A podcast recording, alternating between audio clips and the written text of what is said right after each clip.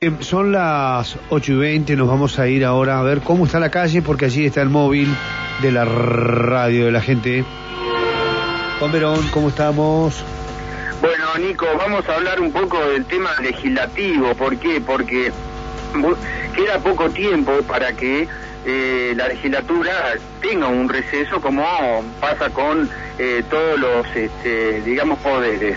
En el caso del- lo legislativo, eh, el poder judicial, este, y en este caso el poder legislativo, me refería al Consejo Deliberante y ahora a la legislatura.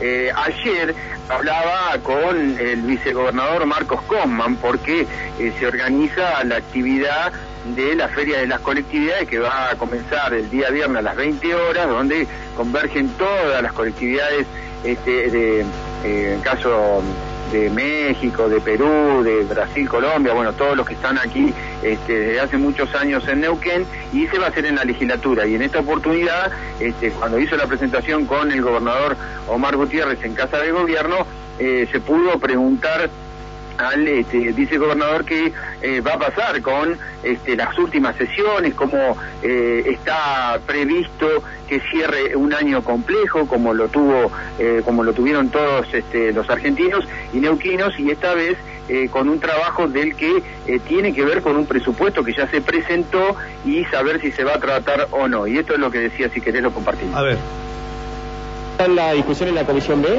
se sigue avanzando, va- está puesto el trabajo en estas dos comisiones de esta semana. Esta semana vamos a tener sesiones, pero no va a estar tratándose el presupuesto.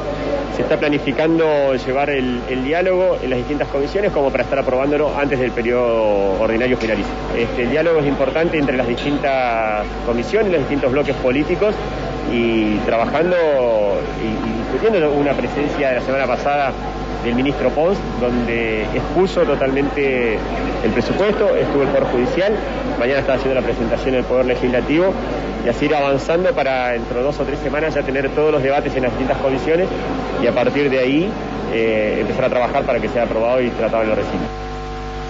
Bueno, la palabra del vicegobernador Marcos Coman. Esta semana hay sesión, seguramente va a ser el día jueves, miércoles jueves creemos. Hoy va a tener un día eh, de visita, porque decíamos al principio que el gremio de los profesionales, de los médicos de Ciprosapune van a ir a la legislatura a seguir insistiendo por el proyecto de ley de carrera profesional.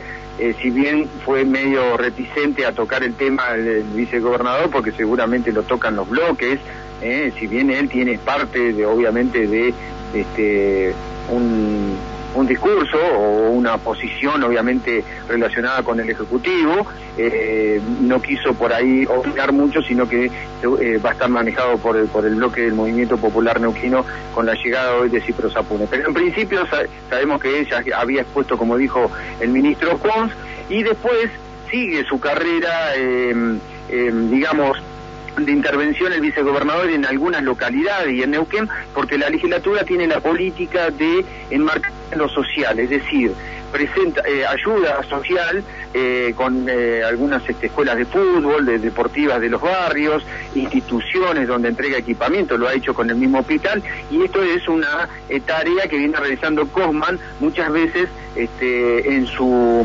función como vicegobernador en la provincia, es decir, siempre está con este, la impronta de la ayuda social a las instituciones. Así que este es otro trabajo extra, aparte de preceder la Cámara, ¿no? bien, dentro de la consigna de la legislatura, ¿no?